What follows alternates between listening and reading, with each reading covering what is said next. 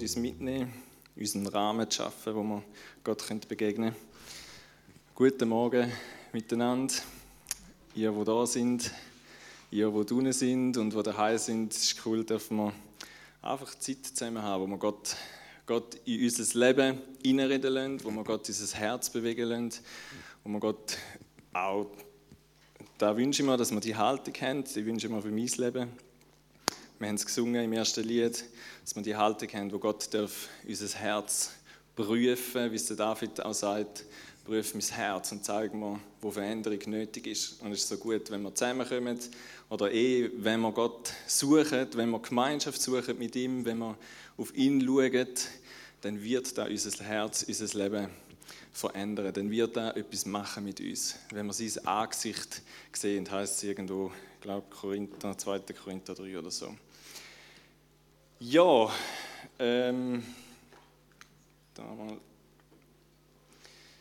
die Folie. Wir haben heute das Thema Botschafter vom Licht. Das sind wir, das sollen wir sein. Das ist unsere Berufung, äh, wo wir haben. Wir sind Botschafter vom Licht. Wir machen dort weiter, wo wir das letzte Mal bei mir aufgehört haben, im 1. Petrus 2, mit den Vers ähm, 9 bis 10. Es ist so wichtig, dass wir unsere Identität in Jesus kennen. Dass wir wissen, wer wir sind.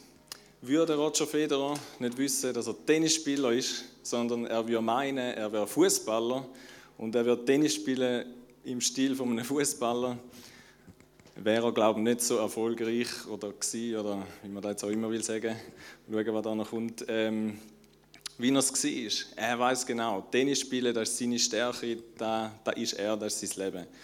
Ähm, so. Genau.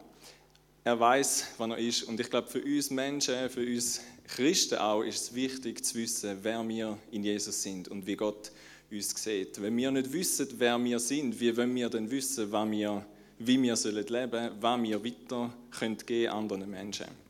Selina und ich haben gestern einen Film geschaut, ich erzähle es jetzt gleich. Last Christmas ist angelehnt an das Lied Last Christmas, na, na, na, na. kennt jeder.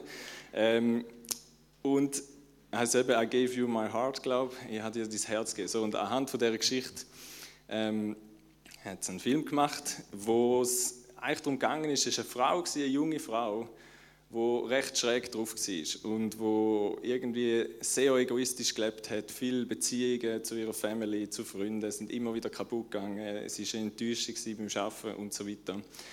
Sie hat sich selber nicht so zurechtgefunden und irgendwann ist ihr ein Mann begegnet, und der Mann hat ihr Leben verändert. Ist eigentlich noch lustig. Erst gegen den Schluss des Films ist mir aufgefallen, dass das eigentlich super passt zu der heutigen Predigt. ist ihr aufgefallen, äh, oh nein, ist mir da aufgefallen. Aber am Anfang sagt sie dem Mann, ja, du bist so wie ein Heiliger und so, das so das perfekte Leben. Der hat das Handy daheim im Schränkchen lassen, um ein entspanntes Leben zu haben und so weiter. Völlig. Der hat eigentlich nicht so in ihrer Zeit ähm, gelebt. Und sie hat aber gemerkt, das ist ein guter Mann, weil der hat zum Beispiel der Randständigen in der Stadt geholfen, hat sich eingesetzt für die. Und wo sie herausgefunden hat, oder wo sie den langsam kennengelernt hat, da hat ihr Leben verändert. Sie hat plötzlich eben angefangen, Frieden stiften, zum Beispiel innerhalb der Familie, oder hat Sachen wieder, Beziehungen wieder in Ordnung gebracht, wo sie kaputt gemacht hat. Weil sie gemerkt hat, ähm, und irgendwann, da ist dann der Dings vom Film, da ist Spoiler jetzt halt, egal. Ähm, sie hat sein Herz quasi überkommen. Das Herz, wo sie ist, er ist gestorben und sie hat ein neues gebraucht und sie hat ihr Herz ähm, überkommen. Und es ist wie so ein Bild, wo sie gemerkt hat, was für ein Herz sie hat. Von dem guten Mann und wie gut der gelebt hat, ist sie eigentlich fähig geworden oder hat sie angefangen, selber so zu leben, wie der Mann. Und das ist ein Bild, das man aus der Bibel bestens kennt. Ezekiel sagt, ihr habt ein neues Herz bekommen. Ähm, und das ist Gott, er hat einen neuen Bund geschlossen, wo er uns ein neues Herz gibt. Und alles da, wo Gott für unser Leben denkt, schon in unser Leben hineingeleitet hat. Und wir darum fähig sind, so zu leben. Also wir haben das neue Herz, aber wir müssen wissen, dass wir das Herz haben und wir müssen wissen, wie das Herz so ist. Und da befähigt uns schlussendlich auch, in dem zu leben. Ich habe ein Bild, eine Grafik da, die ich letztens in einem Buch gesehen habe und super gefunden habe. Wenn wir, ähm, wissen, wer wir sind in Jesus, so wie der Mann oben links, da. Zum Beispiel nehmen wir mal ähm, etwas, wo wir sind in Jesus, ist, zu dem kommen wir noch, wir sind heilig. Und Gott sieht uns als heilig. Und wir sind im Geist und unser Innere ist heilig. So wie oben links. Wir sind perfekt. Und wenn wir mal bei Gott werden sein, oben rechts, wenn wir gestorben sind und bei ihm sind, dann sind wir wirklich heilig, ganz heilig. Wir sind jetzt aber noch eben da im Leben. Und unser Ziel ist eben nicht einfach so da unten zu bleiben, sondern unser Ziel ist immer mehr da, wo wir im Geist sind, auch praktisch zu leben, da auf der Welt. Da nennt man auch geistliches Wachstum oder Heiligung, wie man dem auch immer sagen will.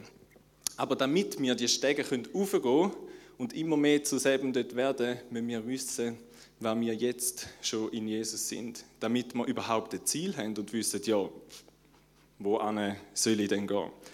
Das ist ein Prinzip, das ganz wichtig ist. Wir müssen unser Ziel kennen, wir müssen unsere Identität in Jesus kennen, damit wir wissen, wie dass wir unser Leben hier jetzt sollen leben wie wir Entscheidungen sollen treffen wie wir Prioritäten sollen setzen ähm, in unserem Leben.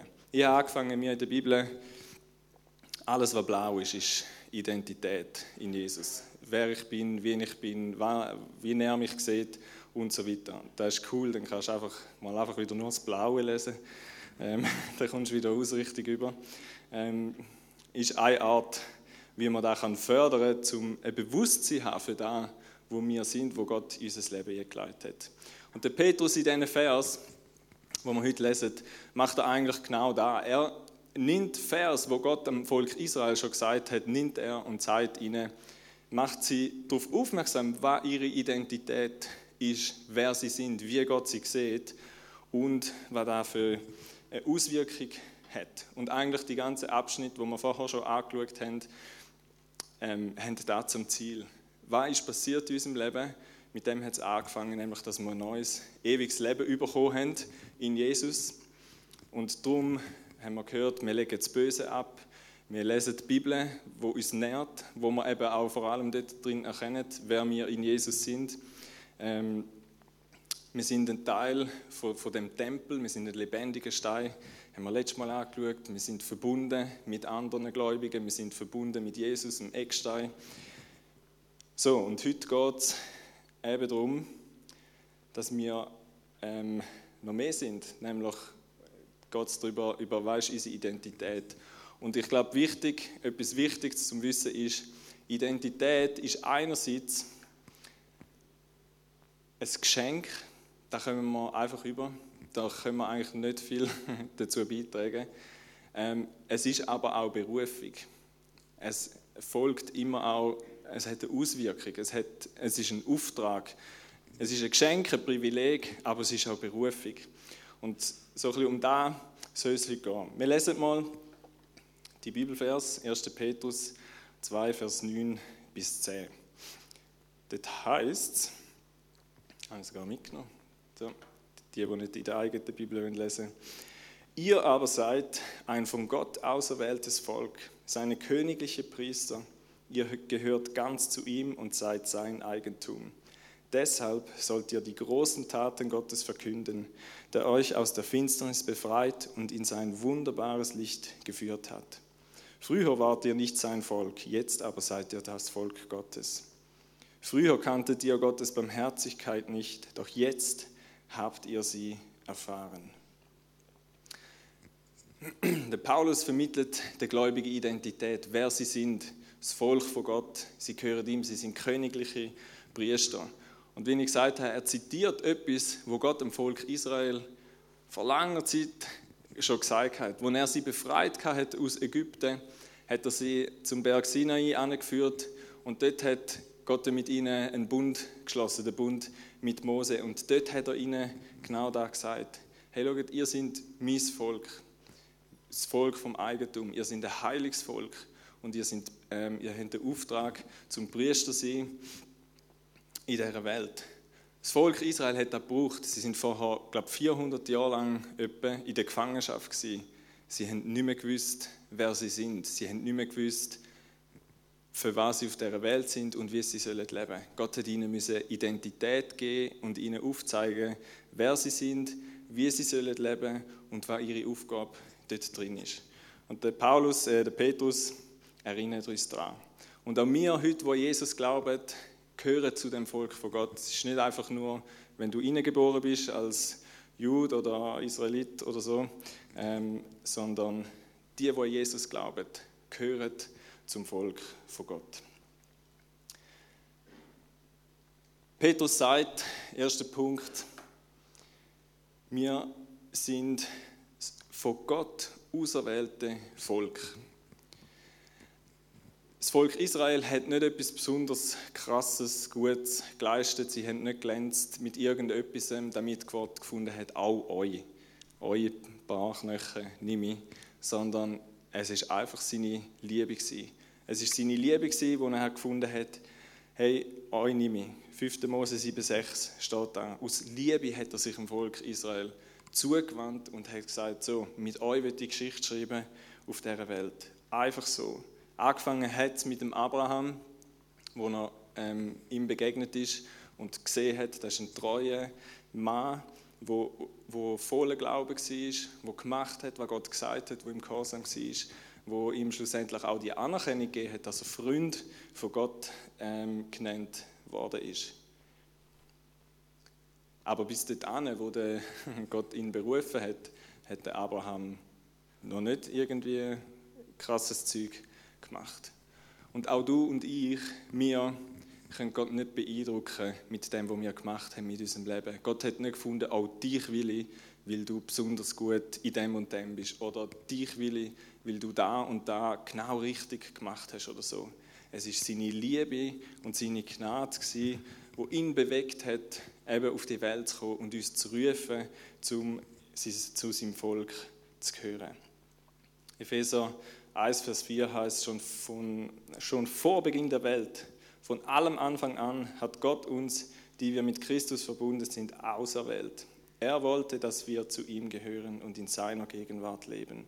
Und zwar befreit von aller Sünde und Schuld. Aus Liebe zu uns hat er schon damals beschlossen, dass wir durch Jesus Christus seine eigenen Kinder werden sollen.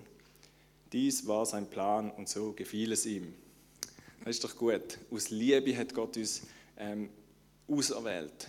Nicht, weil wir besonders geleistet haben. Er hat uns rausgerufen, das sagt er nachher, hey, look, ihr seid rausgerufen, eben aus der Finsternis ins Licht. Ich habe euch gerettet von dieser Dunkelheit in ein Leben, das im Licht ist. Ich bin der, der eben euch Orientierung geben will. Ich bin der, der euer sicher Fundament ist, wo ihr darauf stehen könnt. Ich habe euch rausgenommen als Licht, wo Leben ist. Er hat uns beschenkt. Er sieht uns, er hat einmal mehr darüber gestaunt.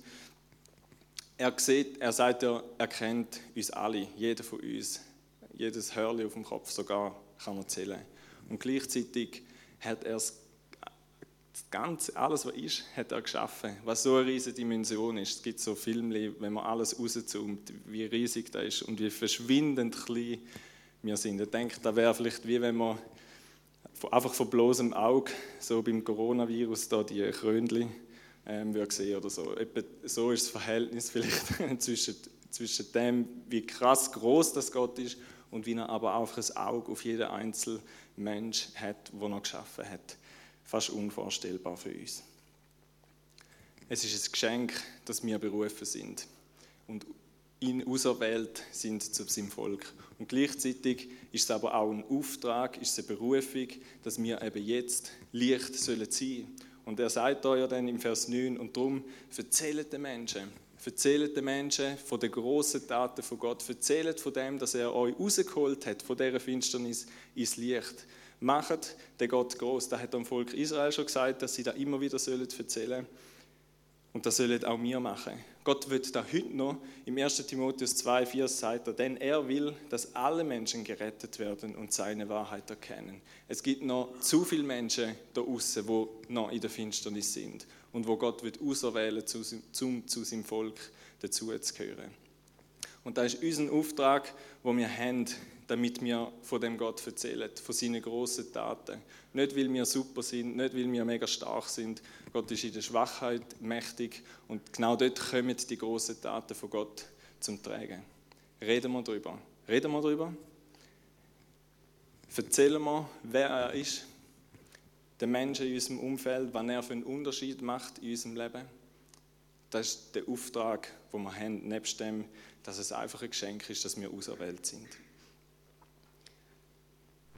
Das Zweite ist, ähm, wir sind Botschafter auch von dem Licht, indem wir einen Lebensstil leben, wo Jesus ähnlich ist oder wo ihm immer ähnlicher wird. Petrus sagt, ihr seid nebst dem, dass ihr das auserwählte Volk sind, ihr gehört ihr ganz zu ihm. In anderen Übersetzungen sagen dem auch, ihr seid das heilige Volk und ihr seid sein Eigentum.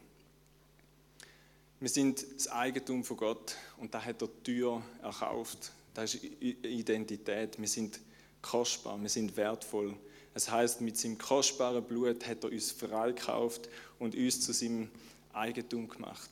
Wir sind ihm so viel wert gewesen, dass er bereit war, seinen Sohn zu geben. Vielleicht mögt ihr euch an die Predigt erinnern, wo ich mal den Eli da hatte, über den Römer 8, um seinen eigenen Sohn hinzugeben. Und wir dürfen wissen, wenn wir sein Eigentum sind, dann schaut er dem Eigentum wie verrückt. Wir sind unter seinem Schutz, wir sind unter seinem Segen. Zum Volk, über dem Volk Israel sagt er, das ist sein Augapfel. Und ich glaube, wahrscheinlich im Körper schaut man fast nichts besser. Also ist man nie, nie so sensibel wie wenn einem jemand in die Augen langt oder etwas in die Augen kommt. Wir gehören zu dem Volk von Gott. Er schaut für uns. Wir sind sein Eigentum. Nichts kann uns rausreißen. Römer 8. Nichts kann uns trennen von dieser Liebe. Ist Identität, ist Zuspruch, wo wir haben von Gott für unser Leben. Wir sind seine Söhne, wir sind seine Töchter. Wir sind von Bedeutung für ihn. Und etwas Zweites, wo eigentlich in die Richtung geht, wir gehören ganz ihm, übersetzt dort die Hoffnung ähm, für alle. Andere sagen eben, wir sind ein heiliges Volk. Das ist eigentlich auch ein Ausdruck von dem, wir sind sein Eigentum. Heilig sein heißt abgesondert sein, nur für Gott, ganz für Gott. Und Gott ist ein heiliger Gott. Gott ist ein gerechter Gott. Gott ist aber auch Liebe und Barmherzigkeit. Aber da wissen wir ziemlich gut, da hören wir viel. Gott ist auch Gerechtigkeit und er ist heilig. Und nur zu einem heiligen Gott passt eben ein heiliges Volk, beziehungsweise zu einem heiligen Gott passt nur ein heiliges Volk. Weil alles, was nicht heilig ist, besteht nicht in der Gegenwart von Gott. Unheiligkeit in der Gegenwart von Gott wird ausgelöscht. Gott ist so heilig. Er heilig, er ist nur gut. Dort ist nur das Gute. Er ist Liebe, aber er hasst das Böse. Und alles, was böse ist, entspricht nicht der Heiligkeit von Gott. So, und das ist unser Zustand von Gott. Wir sind heilig durch Jesus, wo in uns lebt. Wir sind befreit und erlöst ähm, von aller Schuld. Und darum ist es uns überhaupt möglich, dass wir direkt in die Gegenwart von Gott kommen können.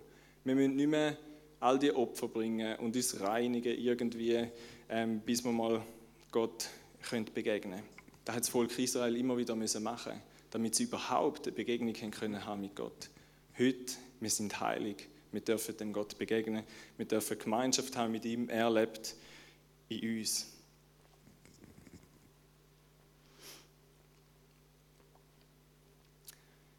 Die Absicht von Gott war, dass sein Volk heilig lebt.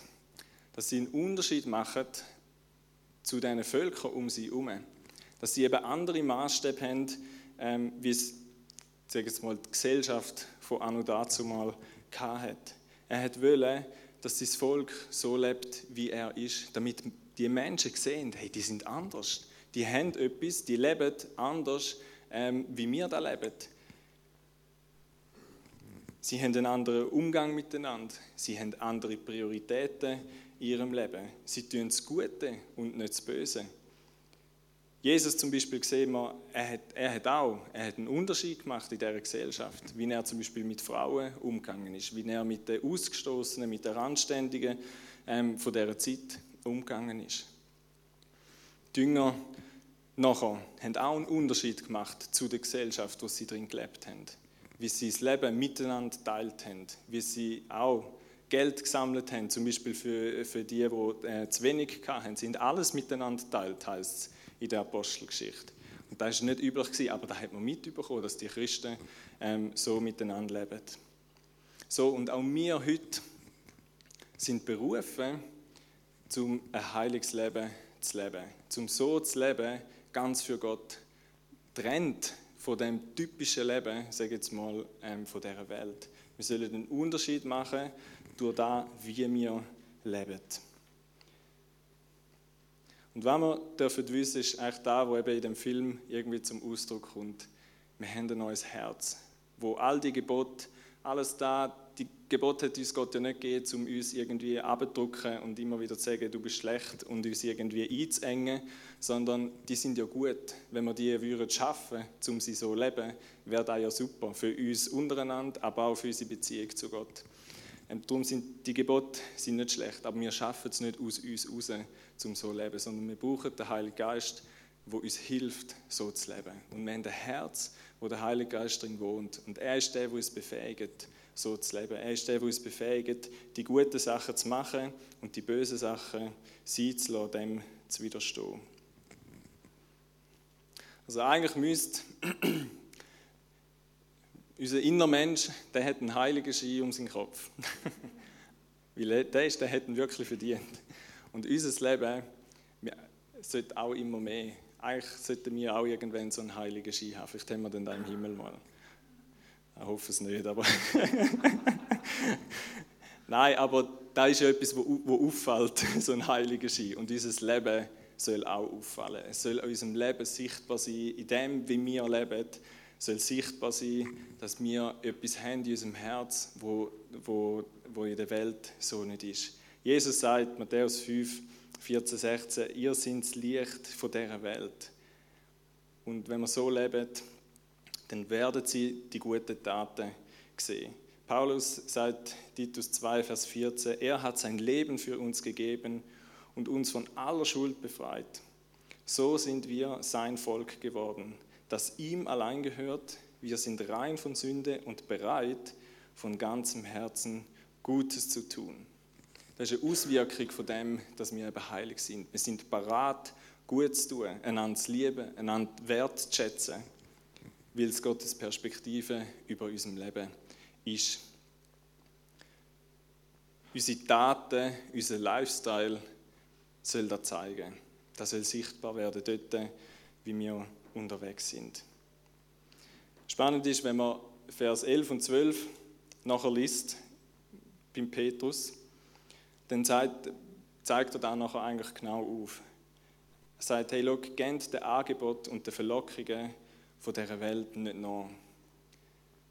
Weil das Ziel von denen ist es, euch innerlich zu zerstören. Und das ist, da, das ist eben genau da, warum Gott Sünde und das Böse hasst, weil es uns zerstört. Darum hasst er alles Böse.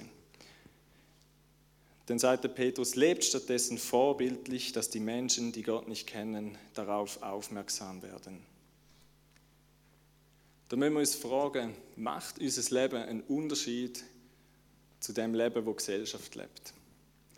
Macht unser Leben, Paul, Petrus sagt, da müsste man sehen, da müsste man eigentlich sehen. Und wir müssen uns fragen, sieht man da in unserem Leben? Unterscheiden wir uns von dieser Welt? Unterscheiden wir uns, wie wir zum Beispiel mit Menschen umgehen?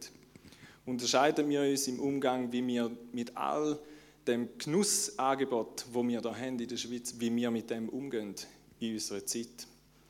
Unterscheiden wir uns, wie wir mit dem ganzen digitalen Angebot umgehen, wo wir haben in unserer Zeit? Machen wir einen Unterschied oder sind wir genau gleich ähm, und genau gleich abgelenkt und ähm, irgendwie reingenommen wie die Welt? Wie gehen wir um mit unserem Geld, mit unserem Reichtum, wo wir haben? Machen wir einen Unterschied? Unsere Werte machen den Unterschied zu den Werten der Welt.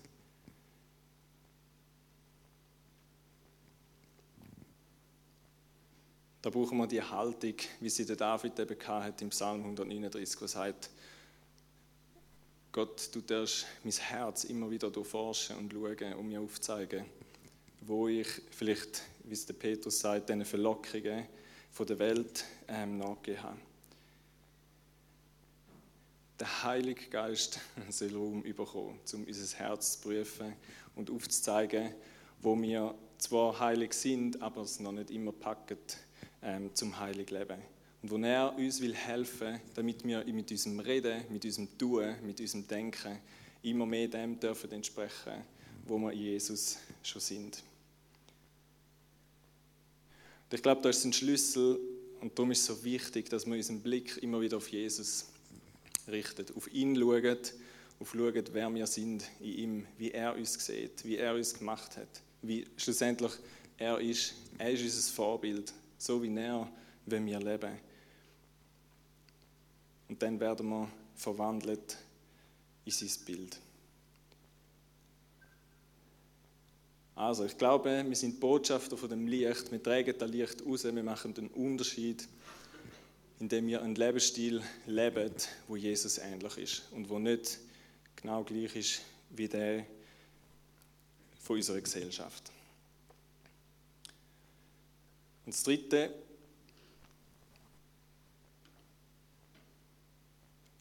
wo der Petrus uns sagt, wo uns Identität zuspricht und auch Sinn und Auftrag gibt, ist, dass er sagt, wir sind königliche Priester. Wir als das Volk sind königliche Priester. Priester im Alten Testament sind bestimmte, ist eine bestimmte Gruppe, ein bestimmter Stamm gewesen, wo dort daraus sind Priester gekommen und die sind auserwählt gewesen, um überhaupt Gott so direkt zu begegnen. Sie sind die, die den Job hatten, im Tempel zu dienen, die den Auftrag hatten, ähm, um dort all die Opfer bringen und die Geräte reinigen und was sie alles haben müssen machen. Sie sind die, die im Tempel dient haben. Das haben nur sie gemacht. Alle anderen haben anders zu tun und haben anders müssen machen. Sie sind aber auch die, die erlebt haben, wie Menschen, wenn sie Opfer gebracht haben, irgendwo durch befreit worden sind von der Last, von der Sünde, wie Wiederherstellung auch passiert ist ähm, von Beziehungen, oder wie innere Heilung passiert ist, wie Menschen Frieden geschlossen wieder haben ähm, mit Gott, wie Gerechtigkeit schlussendlich auch gesiegt hat. Für all das sind ja die Opfer ähm, gewesen, weil irgendetwas in diesem Bereich ähm, falsch gelaufen ist. Priester sind auch Sprachrohr von Gott zum Volk und gleichzeitig sind Priester aber auch die, die das Volk von Gott vertreten hat. Sie haben den Auftrag gehabt, um das Volk zu segnen, um das Volk zu lehren, um sie auch ermutigen oder ermahnen, steht manchmal auch, in schwierigen Zeiten, in Kriegszeiten auf Gott zu vertrauen. Das war auch ein Auftrag von den Priestern, zu sagen, hey, wenn es schwierig ist, hebe an Gott fest.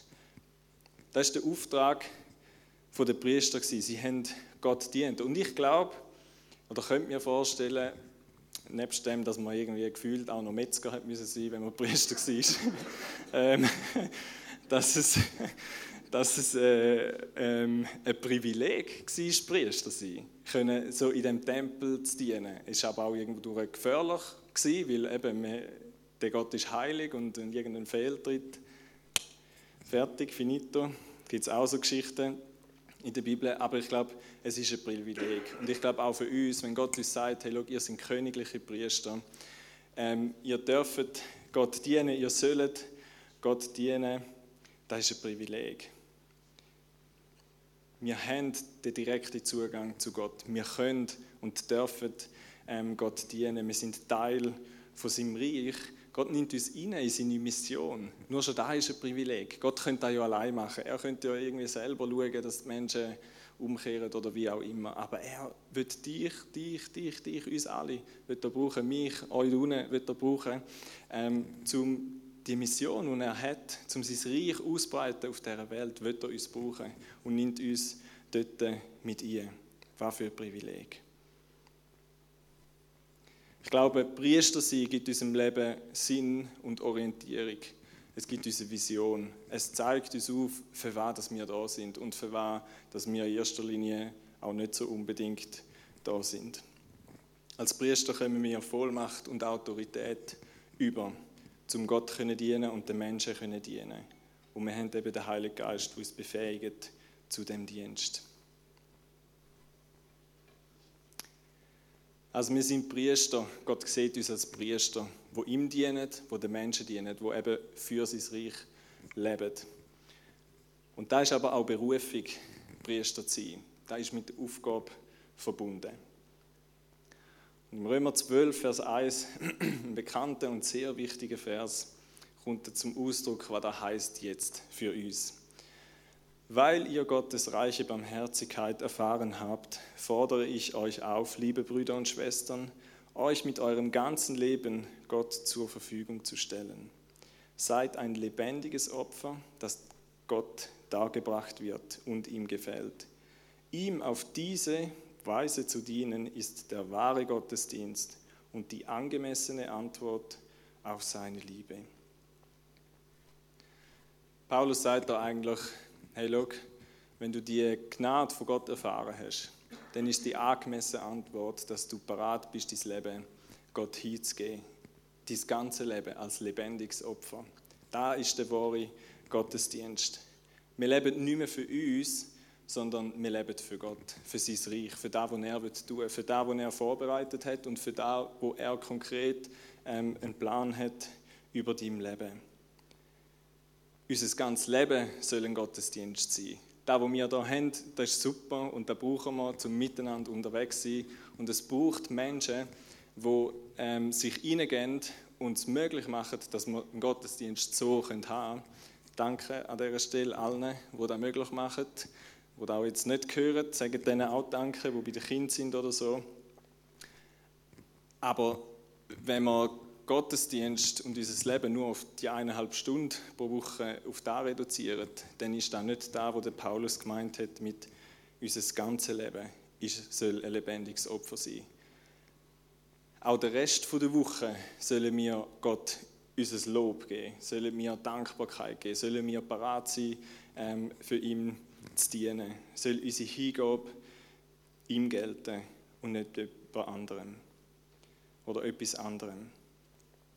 Jesus sagt, trachtet nach dem Reich von Gott zuerst und dann kommt alles andere. Schaut auf da, dienet Gott. Und ich glaube, da sind wir heute herausgefordert in der heutigen Zeit. Einerseits, glaube ich, sind wir herausgefordert, dass wir zum Beispiel, wenn wir da in den Gottesdienst kommen, nicht denken, es gibt ein paar, die dienen und dann gibt es die anderen, die einfach da hängen und konsumieren. Das ist nicht, wir alle sind aufgefordert, uns hinzugehen und parat sein zum Dienen, ob wir einen offiziellen Dienst haben oder nicht. Aber ich glaube, allgemein sind wir herausgefordert, unser Leben, unsere Zeit, die wir haben, unsere Möglichkeiten, die wir haben, so zu nutzen, dass sie im Reich von Gott dienen. Und ich bin aufmerksam gemacht worden auf, auf ähm, 2. Timotheus 3, glaube ich. Ja, 2. Timotheus 3, Vers 5, wo der, der Paulus an Timotheus schreibt über die, letzte, über die letzte Zeit und wie dort auch Christen ähm, drauf sind. Und wo er ihm sagt, hey, look, so soll er da eben nicht sein. Und da hat mich selber wieder angesprochen. Da heißt Vers 2, die Menschen werden nur sich selbst und ihr Geld lieben. Nichts als, ihr, äh, nichts als ihr Vergnügen haben sie im Kopf und Gott ist ihnen völlig gleichgültig. Nach außen tun sie zwar fromm, aber von der Kraft des wirklichen Glaubens wissen sie nichts. Hüte dich vor solchen Menschen. Ich glaube, das ist etwas, wo wir uns immer wieder fragen und vielleicht wir Schweizer uns mehr als ganz viele andere Menschen auf dieser Welt, weil wir einfach so viele Möglichkeiten und auch eben Ablenkungen haben. So viele Möglichkeiten für Vergnügen ähm, und so weiter. So viel Reichtum auch, wo unseren Fokus immer wieder rauben kann. Wir müssen anschauen in unser Leben. Ich muss anschauen in mein Leben. Wo stehe ich? Wo sind meine Prioritäten? Wo ist mein Herz? Was macht es mit meinen Haltungen? Da müssen wir unser Herz immer wieder prüfen und uns bewusst machen, hey, wir sind Priester von Gott. Wir haben einen Auftrag, zum Gott zu dienen und schlussendlich auch den Menschen zu dienen. So wie die Priester eingestanden sind fürs Volk, sollen auch wir einstehen füreinander. Zum Beispiel sollen wir einstehen für Menschen, damit sie Gott kennenlernen. Sollen wir parat sein, unsere Gaben, da wo Gott uns anvertraut hat, einzusetzen für sein Reich und nicht für uns selber. Und ich glaube, da, ist, äh, da sind wir herausgefordert in der heutigen Zeit. Auch in einer Zeit, in einer Gesellschaft, wo Selbstvermarktung so etwas Wichtiges geworden ist. Ganze Social Media Zeugs geht es eigentlich nur darum, und wer bin ich und wie stehe ich da. Machen wir einen Unterschied auf Social Media zu der Welt? Was promoten wir dort zum Beispiel? Kann eine Frage sein, die wir uns in der heutigen Zeit, vielleicht vor allem auch die Jungen, die dort unterwegs sind, wobei die auch immer älter werden, ähm, uns müssen fragen machen wir dort zum Beispiel einen Unterschied? Um was geht es uns dort? Was ist unsere Motivation? Was sind unsere Haltungen? Ich wünsche mir, dass wir einstehen können als Priester und als da dienen in erster Linie für Gott, für das Reich von Gott und dass wir gemeint sind, wo für da lebt und darf erleben, wie Menschen eben ihre Sünde können abladen und befreit werden, rausgerettet aus, aus dieser Finsternis raus, aus der Gefangenschaft vom Teufel, dass wir das hier erleben, dass wir erleben, wie Gerechtigkeit ähm, sich ausbreitet, bei uns in der Gemeinde und in der Gesellschaft da außen. Dass wir erleben, wie Menschen geheilt werden, innerlich geheilt werden, frei werden von Druck, von Leistung, wo erwartet wird oder so, weil wir einstehen für das Reich von Gott weil wir dort ein Licht sind, weil wir einen Unterschied machen, weil wir nicht für uns leben. Ich glaube, es macht so einen Unterschied. Vielleicht, manchmal können wir auch irgendetwas angeboten über und es ist ein super Angebot und der erste Gedanke ist, ja, und was, was verdienst du damit oder was ist dein Gewinn schlussendlich dahinter? Quasi, du machst es im Endeffekt ja gleich nur für dein Ego, weil du etwas hast. Aber ich glaube, sein eigenes Leben aufzugeben für etwas Größeres, das macht einen Unterschied in der heutigen Zeit. Und wenn du dann selbst nicht mal irgendwie noch mega etwas verdienst dran, macht sowieso noch einen Unterschied in der heutigen Zeit. Und ich glaube, da können wir leicht sein, indem wir unser Ego zurückstellen und schauen, wie kann ich mein Leben brauchen für das Reich von Gott? Wie kann ich dort einen Unterschied machen?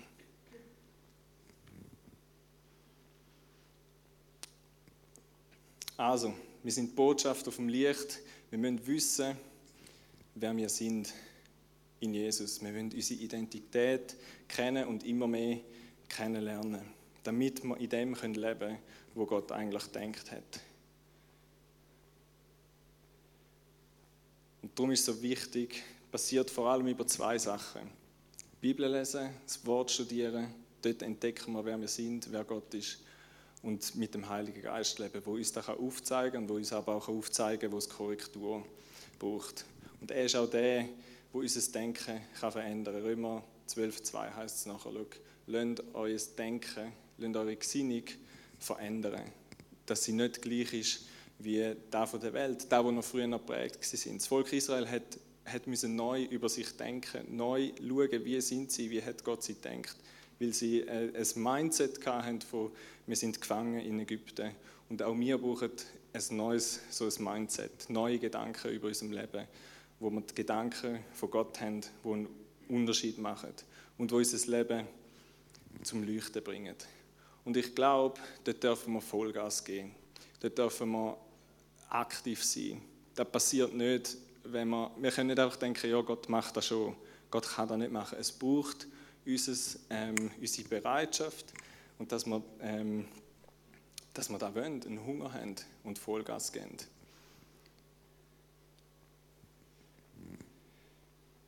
Ein Satz, den ich mal gesagt habe, zum Schluss schon mal als Erinnerung. Gnade ist das Gegenteil von Verdienst und nicht von Einsatz. Also es haltet uns nichts davon ab, zum Vollgas zu gehen.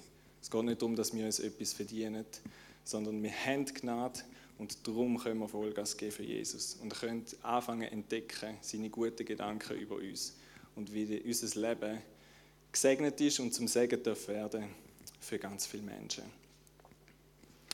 Die Band darf gerne raufkommen.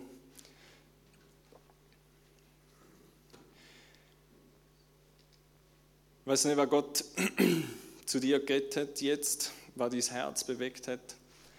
Aber ich wünsche mir, dass wir als Gemeinde dafür ausgerichtet leben auf ihn und dieses Herz prägen lassen von ihm. Und wir haben noch Zeit jetzt auch, wo wir einfach Gott eine Antwort geben können, wo wir ähm, auch Gebet in Anspruch nehmen dürfen, dafür kommen, ähm, beten lassen. Wenn ihr euch vielleicht auch sehnt, neu zu erkennen zum Beispiel, ähm, wer wir sind in Jesus. Vielleicht fehlt euch der Blick, vielleicht sehen da irgendwie gewisse Sachen nicht oder ihr merkt, in dem Punkt struggle ich immer, da, da sind meine Gedanken noch falsch. Dann legen wir die zusammen ab von Gott. Ich glaube, Gott fragt uns auch, sind wir parat, die Geschenke von der neuen Identität anzunehmen, sind wir aber auch parat, ähm, die Berufung, die es auch bedeutet, dort drin zu leben, sind wir parat, dort konkrete Schritte zu machen. Machen wir die Sachen fest. Wir dürfen beten für Mut, in dem innen zu leben. Dass Gott uns Mut gibt, dass er die Kraft von seinem Geist uns gibt, wo uns hilft. Kühn zu sein, gerade auch in dieser Zeit, wo wir drin leben. Und wenn du willst, von den grossen Taten, wie es in dem Text heißt, von Gott erzählen und vielleicht auch uns willst erzählen, was Gott in deinem Leben tun hat, ähm, Gott dir etwas aufs Herz leitet und dürfen da aufführen kommen und da uns und diesen Dunen und allen, die es dann sonst mal schauen, ähm, erzählen. Nutzen wir die Zeit, um auf Jesus zu schauen und lassen wir uns von ihm verändern. Ich bete noch und nachher starten wir. Jesus, danke für das Geschenk, wirklich. Die Hingabe von dir. Und dass du dich nicht nur hingegeben hast, sondern dass du uns in eine Wohnung genommen hast. Sagst du, du wohnst in uns und du willst unser Leben verändern. Danke für die neue Identität, die wir haben in dir. Und danke auch für die Berufung, die du hast über unserem Leben.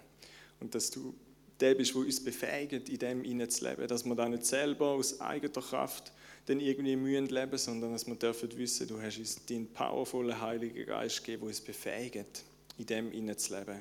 Tag für Tag, wo uns befähigt, gute Entscheidungen zu treffen, wo uns befähigt, den Menschen zu dienen, wo uns befähigt, mutig zu sein und von dir zu erzählen in unserem, in unserem Umfeld, dort wo wir sind oder in diesen Plattformen, wo wir haben, wo wir heute Möglichkeiten haben, dass wir die nutzen können, damit deine Herrlichkeit und deine Größe und deine Güte ähm, die Menschen dürfen sehen und hören, dass sie anhand von unserem Leben dürfen sehen, hey, da innen lebt etwas, wo in mir innen noch nicht ist, dass wir einen Unterschied machen.